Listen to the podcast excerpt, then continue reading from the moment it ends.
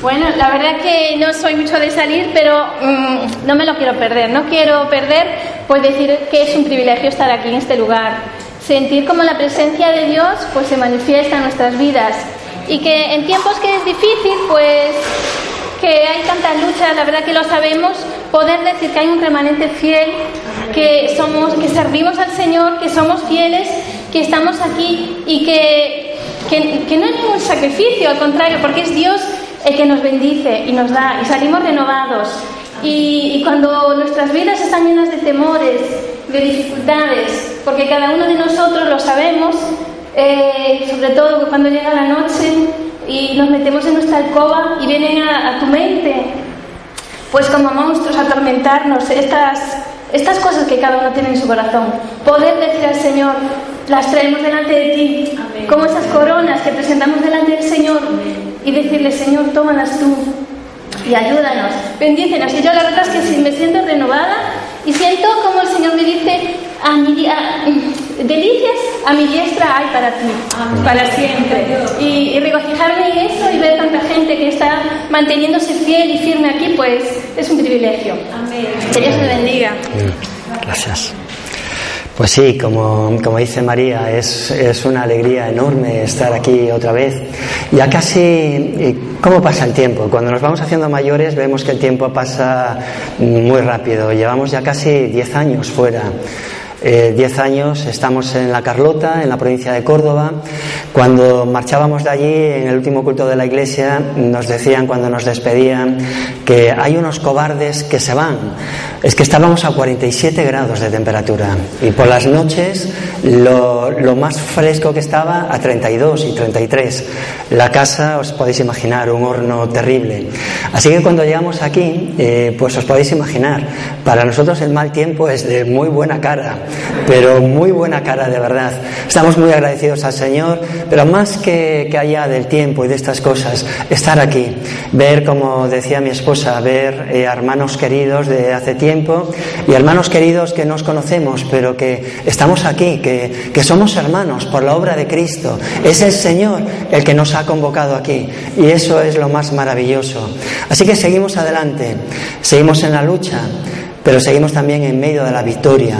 Como decía eh, Alfonso al principio del culto, nos hablaba de ese texto de Romanos, de que hay una circuncisión que tiene que estar en el corazón.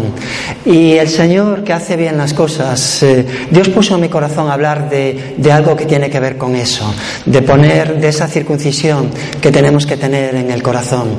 Quiero llevaros eh, conmigo a un pasaje que espero que os sorprenda, porque es un pasaje que hace un tiempo cuando lo releí una vez más, cómo me habló y cómo de alguna manera me bendice eh, en muchos días que recuerdo esta, este pasaje.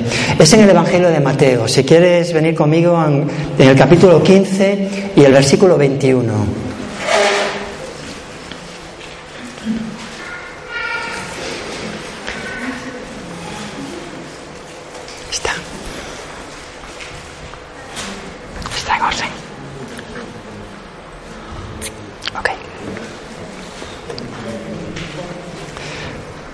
Muy bien, pues leemos entonces Mateo 15, desde el 21 voy a leer hasta el 28.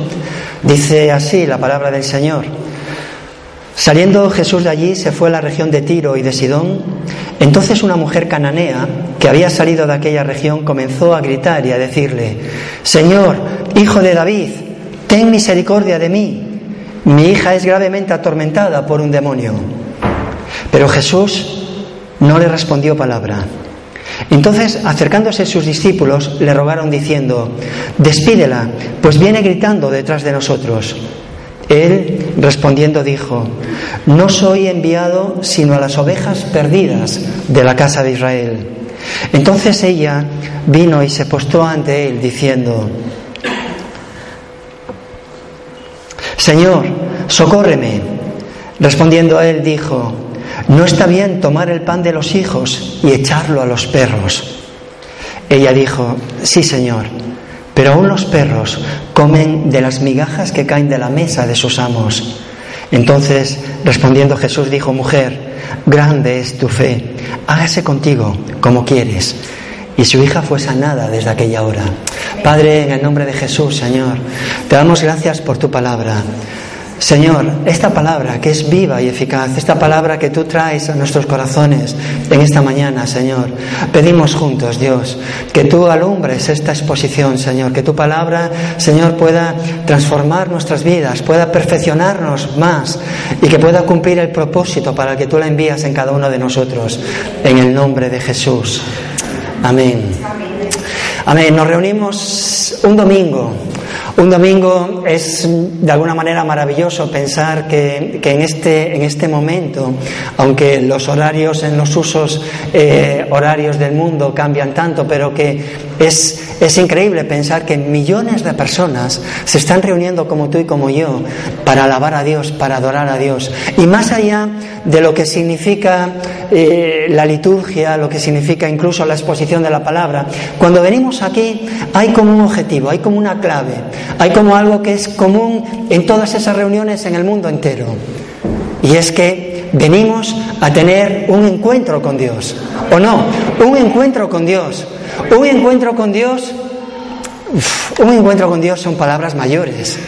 Estamos hablando de Dios del Dios Todopoderoso, del Dios que dice la Escritura que los cielos de los cielos no lo pueden contener, del Dios infinito, del Dios que lo creó todo, del Dios que tiene cuidado de nosotros.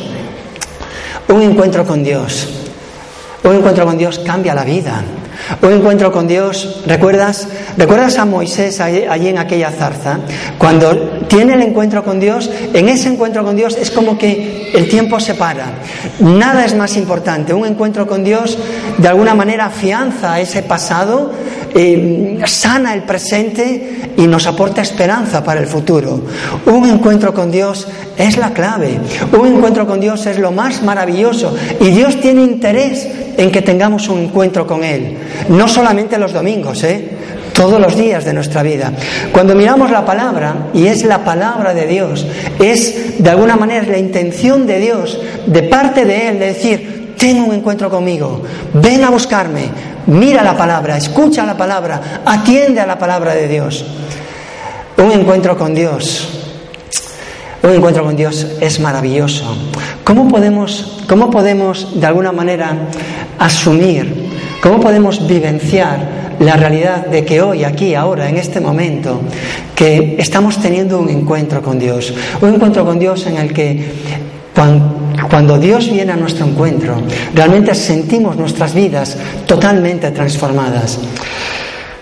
Mi costumbre eh, o, o mi rutina, que a veces es así, parece una rutina, es eh, es acercarme a la palabra siempre por la mañana, casi cuando me levanto de cama y antes, o, con la taza de café así para agitarnos un poco, pues leo la palabra. Pero eso que parece una rutina, pues lees la palabra y lees esos cinco o seis capítulos diarios o lo que sea, leemos la palabra, pero eso que parece una rutina, piensa en el momento en que abrimos la palabra en el momento recibimos de Dios, Dios entra en escena. Dios mismo entra en escena para decirnos algo, para hablarnos algo, para ilustrarnos algo, para traernos esta palabra que tú sabes y cada uno de nosotros sabemos que es viva y eficaz y que es más cortante que toda espada de dos filos que penetra hasta partir el alma y el corazón y cambia nuestras vidas, nos transforma. Cuando tenemos un encuentro con Dios así, y leemos la palabra y oramos, es de alguna manera, imagínate, es como, no lo podemos visualizar ni lo podemos entender, pero es como si el universo entero se parara y de alguna manera en esa infinidad de Dios es como Dios presta atención a cada uno de nosotros perdidos en nuestro rincón de nuestra casa, tú en la tuya, yo en la mía, otro en otro lugar, otro en el campo, pero ahí entra Dios en escena. Y porque entra Dios en escena, la oración que tú haces, Señor, bendice a mis hijos, o cuida a mi marido, o sana a mi madre, o, aún eh, cuando oramos e intercedemos por gente que posiblemente no conozcamos en la vida, allá en el conflicto en Siria, en Nigeria, pero en ese momento en que tenemos un encuentro con Dios, todo puede suceder. Porque para Dios, ¿qué? No hay nada imposible. Ahora, mira bien, porque el, el relato que tenemos aquí delante, lo que Dios en su misericordia y en su gracia ha querido registrar en este Evangelio de Mateo, es la historia de una mujer que quiere tener, como tú y como yo, quiere tener un encuentro con Dios, quiere tener un encuentro con Dios apasionado, quiere tener un encuentro con Dios para, para una sanidad ni siquiera para ella, es para su hija. ¿Recuerdas? Mi hija está gravemente atormentada por un demonio. ¿Y a quién acude? A Jesús, al liberador, al Dios todopoderoso, al sanador. Ahora, ¿no te llama la atención que esta mujer se acerca eh, al Señor y que se va a encontrar con, no sé si has contado, pero ¿recuerdas cuántas veces de alguna manera el Señor le va a decir que no? Bueno, hay tres, ¿vale? Eh, vamos a tres, tres no, tres negaciones que el Señor le va a decir a esa mujer. Una mujer que quiere acercarse a Él. Dice la Escritura, acercaos a Dios y Él se acercará a vosotros. Yo estoy a la puerta y llamo. Si alguno eh, oye mi voz y abre la puerta, entraré a Él y cenaré con Él. Y parece en este pasaje que entra en un conflicto, porque la mujer quiere tener un encuentro con el Señor. Así que dice la escritura que saliendo Jesús de allí se fue a la región de Tiro y de Sidón y entonces una mujer cananea que había salido de aquella región comenzó a gritar y a decirle, Señor, hijo de David, ten misericordia de mí, mi hija es gravemente atormentada por un demonio. Esta mujer lo que necesita es un milagro. Lo que ella quiere es un milagro. Bueno, tú puedes decir, uff, un milagro. ¿Necesitas un milagro? Necesitamos un milagro y Dios en su gracia, Dios aún sana, Dios aún bendice, Dios transforma las vidas. Pero mira, déjame decirte algo, en aquel tiempo, en el tiempo en que esta mujer entra en escena, era un tiempo de milagros. Era un tiempo de milagros sin precedentes. Eh, aquello era una fiesta. Aquello era como estas fiestas populares mm, donde la gente se reúne, se convoca, pero se convocaban para escuchar al Maestro, para escuchar a Dios y allí había sanidades por todos los lados. Dios sanaba a todos. Mira, solamente ven conmigo una página de, hacia atrás en el Evangelio de Mateo, en el capítulo 14. Dice el Señor en el, versículo 14 también, al salir Jesús vio una gran multitud, tuvo compasión de ellos y sanó a los que de ellos estaban enfermos. Después vendría la alimentación de los cinco mil. Y después aún el Señor Jesús eh, atraviesa el mar. ¿Recuerdas? Es ese pasaje donde Pedro eh, se va a encontrar con Jesús eh, caminando sobre las aguas. ¿Recuerdas? Vale, después cuando vuelven, dice la palabra que vuelven a Genesaret en el versículo 36 y dice, y le rogaban que que le dejaran tocar solamente el borde de su manto y todos los que le tocaron quedaron sanos. Así que antes de este momento en que Jesús se va a Tiro y Sidón, todo era una fiesta de milagros. Y sin embargo ahora viene esta mujer en este lugar y le dice, Señor, socórreme, mi hija está gravemente atormentada por un demonio. Y el Señor le va a decir lo que tú y yo no quisiéramos escuchar nunca, y menos del Señor. No. ¿Por qué le dice no? El primer no es un no Ay, es un no muy difícil. Dice ese primer no que no le respondió nada.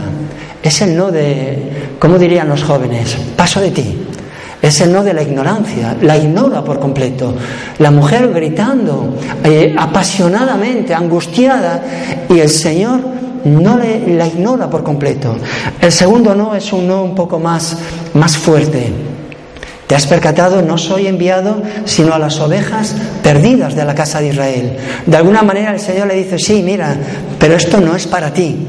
Tú no, tú no eres la escogida para que yo sane a tu hija. Y el tercer no.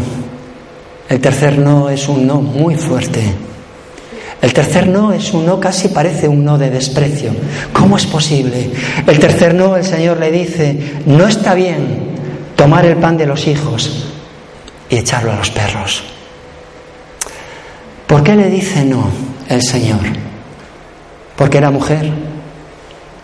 ¿Porque no era judía? ¿Qué es el secreto? Sin embargo, el Señor puso este relato aquí porque Él nos quiere hablar de cómo de cómo tenemos que venir a tener un encuentro con Dios, cómo Dios hace las cosas. Un encuentro con Dios, ese encuentro en el que lo cambia todo, en el que lo transforma todo.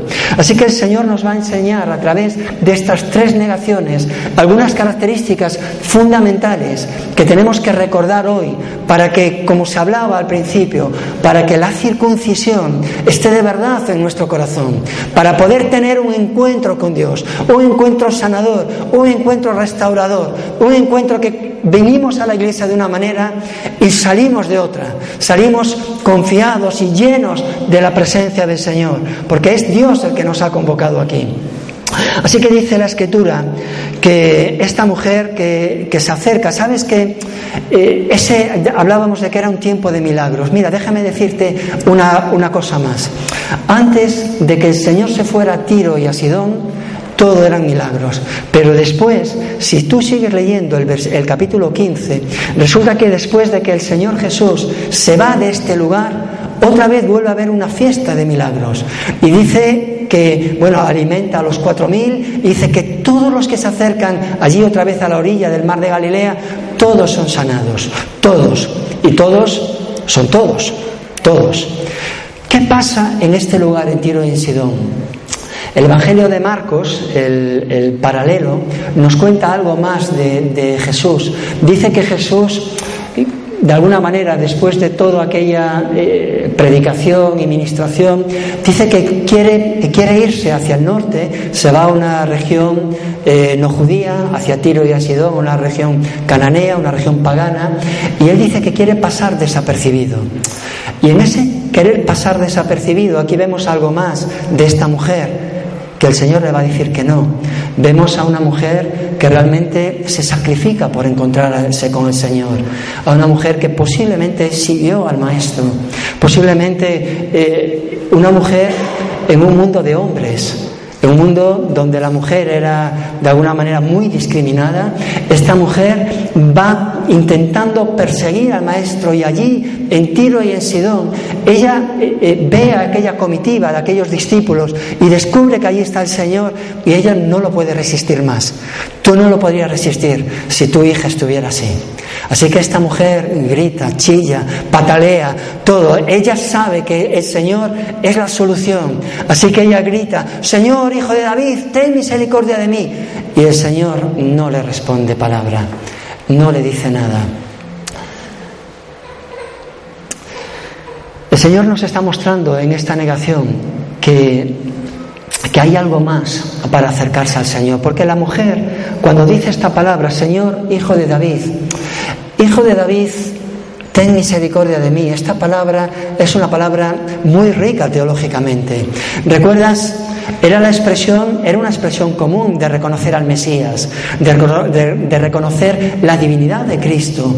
Era, ¿Recuerdas a aquellos ciegos cuando son sanados por el Señor? ¿Qué dicen? Señor, hijo de David, ten misericordia de mí. ¿Recuerdas a los ciegos de Jericó? Eh, otra vez en Mateo dice, Señor, hijo de David, ten misericordia de mí. ¿Recuerdas en aquella, aquella entrada triunfal del Señor Jesús en Jerusalén? ¿Qué se decían las multitudes? Osana al que viene, al hijo de David. Esa era la palabra. Esa era la palabra, una palabra correcta, un testimonio correcto de lo, que, de lo que era el Señor Jesús. Así que fíjate, esta mujer confiesa la verdad, proclama la verdad, da testimonio de la verdad, pero el Señor le dice que no. Y es que el Señor nos está diciendo y nos está recordando en esta mañana que tener un encuentro con Dios es más que las palabras, va más allá de esas palabras de verdad que nosotros también, eh, que también eh, ocupamos, que también nos identificamos, también tenemos nuestras oraciones, pero Dios nos quiere llevar, como llevó aquella mujer, a algo más allá de las palabras, a esa circuncisión del corazón. Así que más allá de las palabras, el Señor nos va a llevar a, una segunda negación. Y dice en la Escritura, el Señor no le respondió palabra, entonces acercándose sus discípulos le rogaron diciéndola, diciendo, despídela, pues viene gritando detrás de nosotros. Él respondiendo dijo, no soy enviado sino a las ovejas perdidas de la casa de Israel. Aquí vemos algo también eh, muy significativo, porque los discípulos Los discípulos puede ser tú y yo, somos nosotros. Así que imagínate la escena, ¿vale?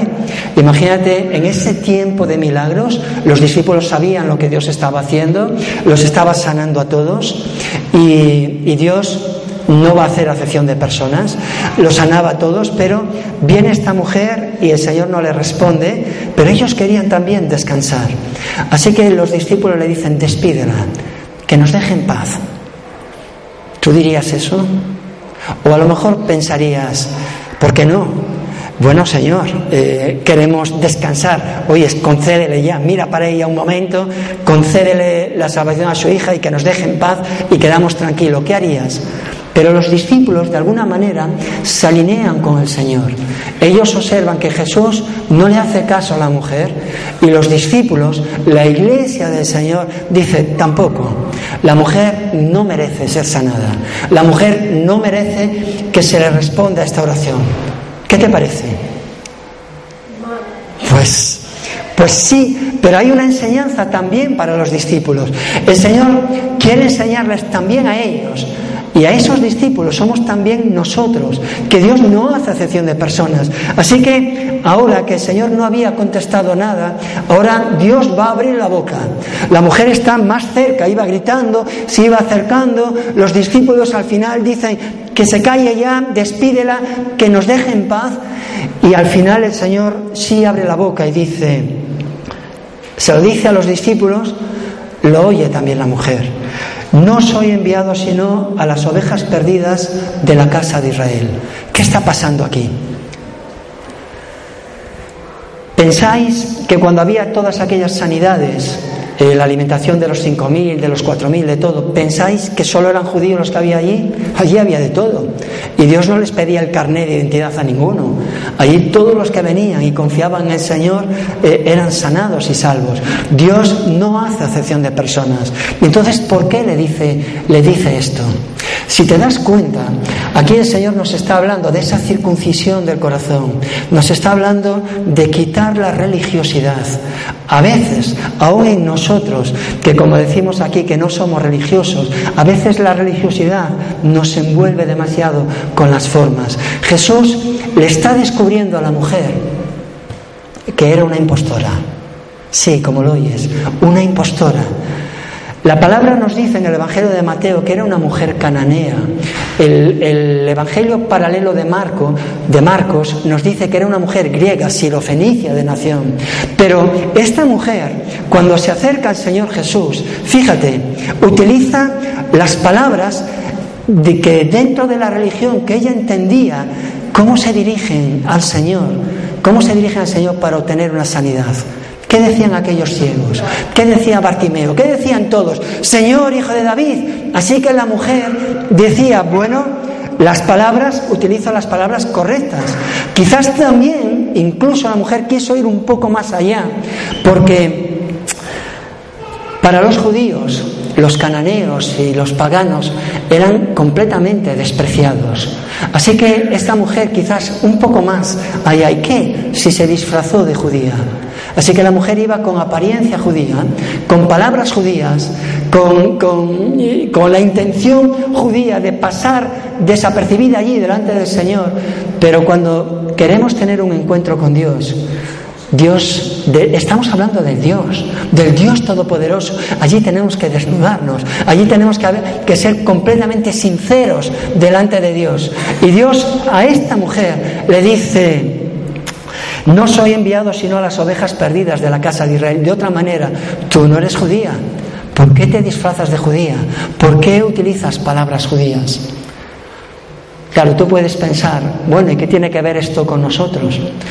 Piensa, no nos disfrazamos nosotros a veces también de esta manera, como aquellos discípulos.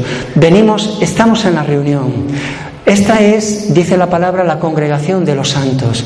Aquí es donde Dios, venimos aquí a tener un encuentro con el Señor. Somos de alguna manera, somos los privilegiados. Nos toca a nosotros. Si va a haber una sanidad, pues nosotros, ¿no? No hemos venido aquí, no nos hemos levantado pronto, no damos las ofrendas, no ayudamos al pastor, no intercedemos, no, nosotros somos los privilegiados. Es como decían aquellos discípulos, ¿quién es esta mujer? ¿Por qué viene aquí a importunarnos? Nosotros somos los escogidos del Señor. Pero Dios no hace acepción de personas y a pesar de que en este segundo no, de alguna manera estaba llevando a esta mujer hacia, hacia más allá de la sinceridad, aún hay, aún hay una tercera negación, quizás terrible, nos pudiera parecer, pero también tiene que ver con nosotros y tiene que ver con los discípulos que estaban allí. Fíjate, los apóstoles, los discípulos, estaban ahí viéndolo todo. Vieron que el Señor ignoró a la mujer, vieron que el Señor le dijo este no, que la descubrió de alguna manera, pero ahora hay un tercer no, porque la mujer la mujer ya lo tiene todo perdido. La mujer luchaba por su hija, luchaba por la sanidad de su hija. Dice la escritura que mi hija está gravemente atormentada por un demonio. No era un dolor de cabeza, no era una tortícolis, era algo espiritual, era algo terrible. No se nos dice lo que pasaría, pero, pero la mujer sabía que la única sanidad y la única liberación estaba en el Señor, estaba en Jesús. Así que la mujer ya descubierta ya no tiene nada más que hacer, así que se postra, dice la escritura. Entonces, en el versículo 25, entonces ella vino y se postró ante él. Esa palabra se postró es un término griego dice, se traduce como proscuneo. Esa palabra se postró, otras Biblias lo traducen como adoró a Dios. Es como se humilló, se tiró literalmente en el suelo, reconociendo que ella ya no es nadie, que no es nada. Y lo único que pudo decir te la imaginas llorando, ya, ya no podía hacer nada más, solamente le quedaba decir, Señor, socórreme, Señor, auxilio, sálvame, socórreme, ayúdame. ¿Y te puedes, te puedes creer lo que le va a decir el Señor? Dice la palabra, respondiendo el Señor le dijo, no está bien tomar el pan de los hijos y echarlo a los perros. El Señor le estaba llamando, sí, de esa manera a esa mujer. Sabes que en la cultura judía los, ese término era un término, eh, los perros en la cultura judía no son como ahora, que hablamos de que es el mejor amigo del hombre, que lo tenemos en casa. Los perros eran animales despreciados, eran normalmente animales carroñeros que vivían por ahí, no era, no era ese perro doméstico, domesticado que tenemos ahora. Así que era una palabra enormemente despectiva tan despectiva que aún en nuestro lenguaje castellano aún se ha mantenido ahí. Uno de los peores insultos es, es eso, es esa palabra, ese término tan grosero y tan, tan terrible. Es Dios el que se lo dice a esa mujer. No está bien tomar el pan de los hijos y echarlo a los perros. Hace, yo creo que ya unos meses, en, una de las cadenas de televisión, eh, no sé si alguno vio este, este programa, cuando entrevistaban, eh, sabéis que el gobierno en, Madrid hizo, eh, había unas elecciones para las alcaldías en algunos ayuntamientos y hubo unas, eh, bueno, en unos platos de televisión se hacían unas entrevistas a candidatos para alcaldes, para alcaldías. Entonces, esto salió en directo en directo y claro, como la palabra tuvo el peso que tuvo, salió en todas las cadenas nacionales. Entrevistaban a una mujer que hoy en día es alcaldesa y que iba a ser eh, la candidata para la alcaldía, no me acuerdo de qué lugar en, Madrid. Y entonces eh, a esta mujer que es médico le pregunta a la entrevistadora, le dice, oiga, Claro, dentro del marco de toda la corrupción política que nos golpea, esta era la pregunta, ¿no? Le dice, oiga, usted, usted ¿Viene a participar a la política para ganar dinero? ¿Para enriquecerse? Respuesta de la mujer, en, en directo. ¿Acaso soy una perra judía? Así lo dijo. Esa es la expresión. Una palabra tan fuerte salió en todos los medios de comunicación, la mujer tuvo que pedir disculpas. Imaginaos el término tan grosero. Es como los judíos maltratando a todos los que no eran judíos, a los gentiles, llamándolos de perros. Recuerdo a mi abuela, eh, eh, una mujer ya cuando era mayor, y nosotros éramos unos pequeñajos eh, gamberretes, como es lo que toca, pues cuando hacíamos alguna trastada, mi abuela decía, no seas judío. O sea, fijaros, le devolvían la pelota. No sé si conocéis algunos este, este tipo de expresiones. Los judíos maltratando a los que no eran judíos y la cultura ahora no judía maltratando y despreciando a la cultura judía. Pero vamos al caso, aquí el Señor está llamando a esta mujer de una manera muy terrible. Le dice, no está bien tomar el pan de los hijos y echarlo a los perros, pero aquí va a pasar algo. Y realmente, eh, si pensamos por qué el Señor Jesús salió de un lugar, de una fiesta de milagros, y se marchó a este lugar de Tiro y Sidón para encontrarse con una mujer cananea, con una tramposa, con una impostora, ¿por qué fue allí? Fue allí precisamente por lo que va a ocurrir aquí ahora por esta actitud que Dios nos está recordando a cada uno de nosotros, una actitud correcta para tener, para, para decir que hoy aquí tenemos un encuentro con Dios, una actitud de nuestro corazón, una actitud de circuncidar nuestro corazón, donde el Señor nos recuerda, mira, es más que las palabras, es más que la religión, es más que las apariencias, es más de lo que tú te creas. Ah, es que yo soy un pastor, ¿cómo el Señor no me va a contestar? Es mucho más que eso. Dios quiere enseñarnos más. Y esta es la actitud de esta mujer, porque la mujer responde esta palabra, sí Señor. Sí Señor quiere decir, sí Señor, soy un perro, soy despreciable, no soy nada, no merezco nada, no tengo nada, no ni, dignidad delante de ti, delante del Dios del universo, delante de la zarza que arde sin consumirse, delante de la presencia de Dios solo nos queda eh, descalzarnos, arrodillarnos, morir. Cuando cantábamos esa canción, quiero darte todo lo mejor. ¿Qué es todo lo mejor? Todo lo mejor es todo lo mejor, es todo. Es rompernos, es rasgarnos por dentro. Es decir, Señor, es que no lo merecemos nada, nada, de nada. ¿Qué merecemos para que Dios esté aquí? ¿Qué merecemos para que por la mañana abramos la escritura y el universo, los ángeles, todos capten la atención y digan, aquí está una sierva de Dios para escuchar la palabra de Dios? ¿Qué merecemos si eso costó el precio de la sangre de Jesucristo, de la sangre de nuestro Señor, del Dios Todopoderoso?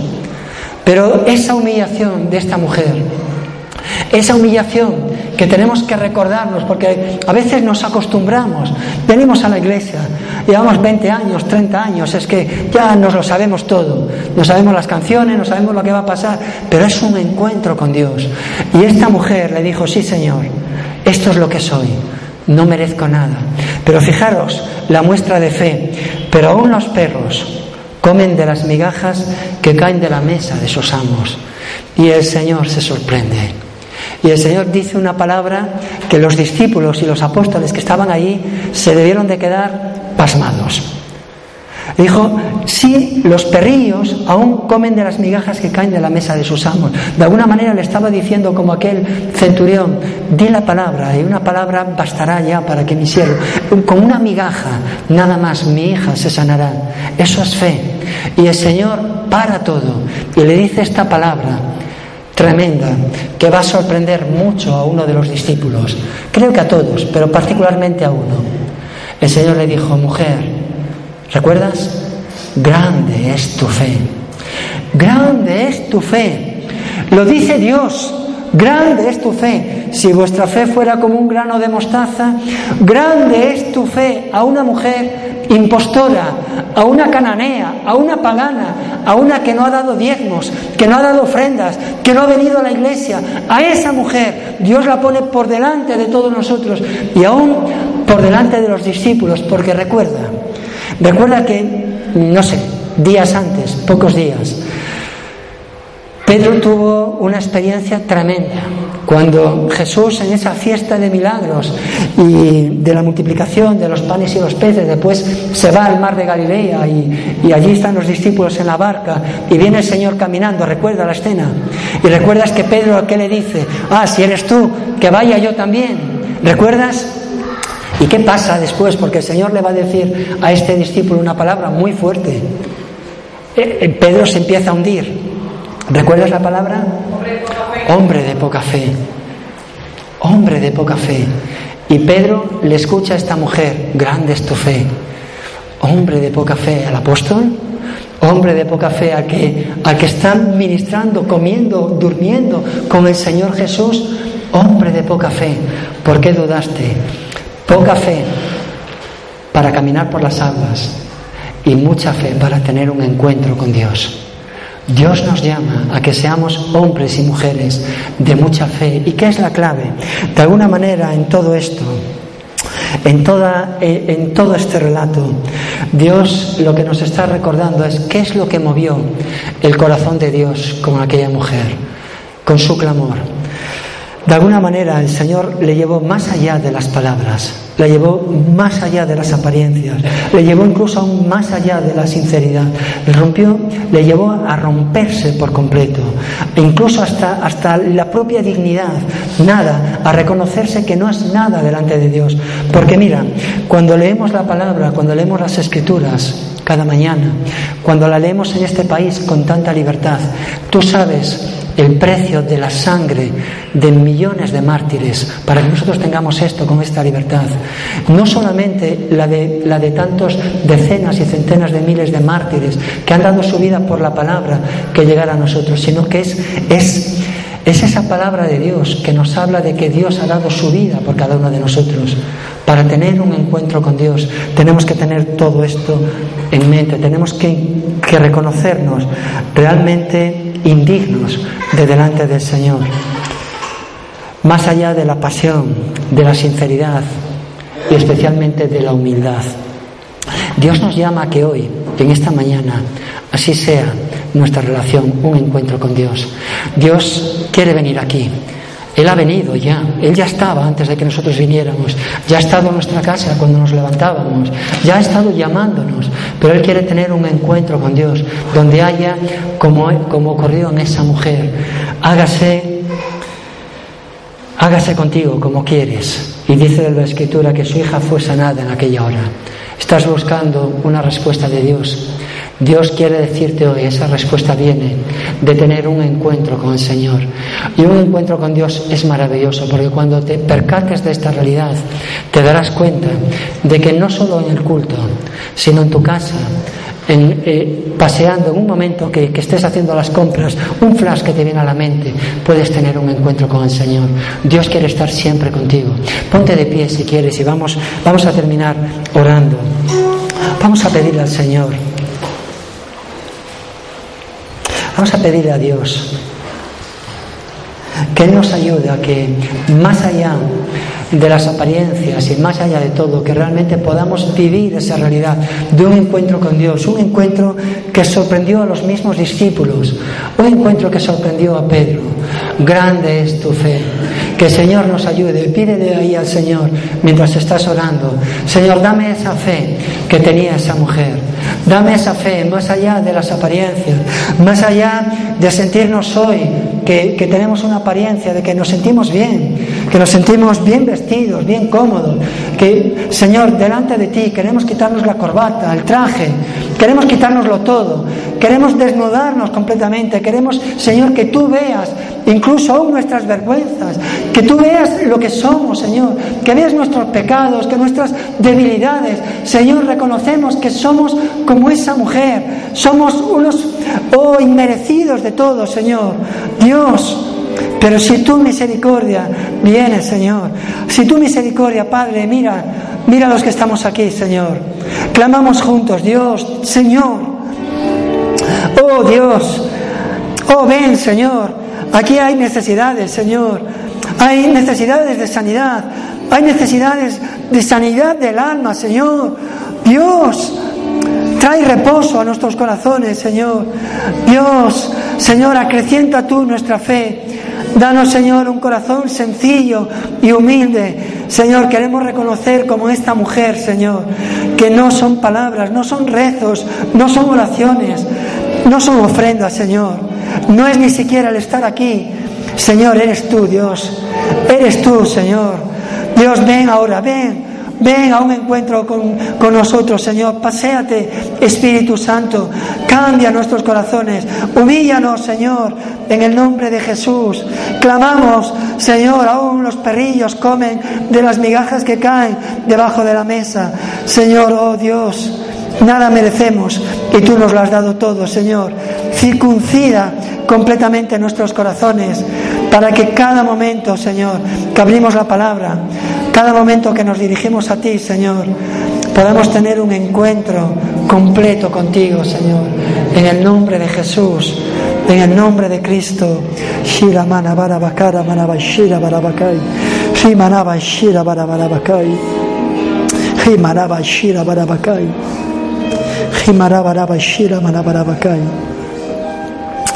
Aleluya, Señor.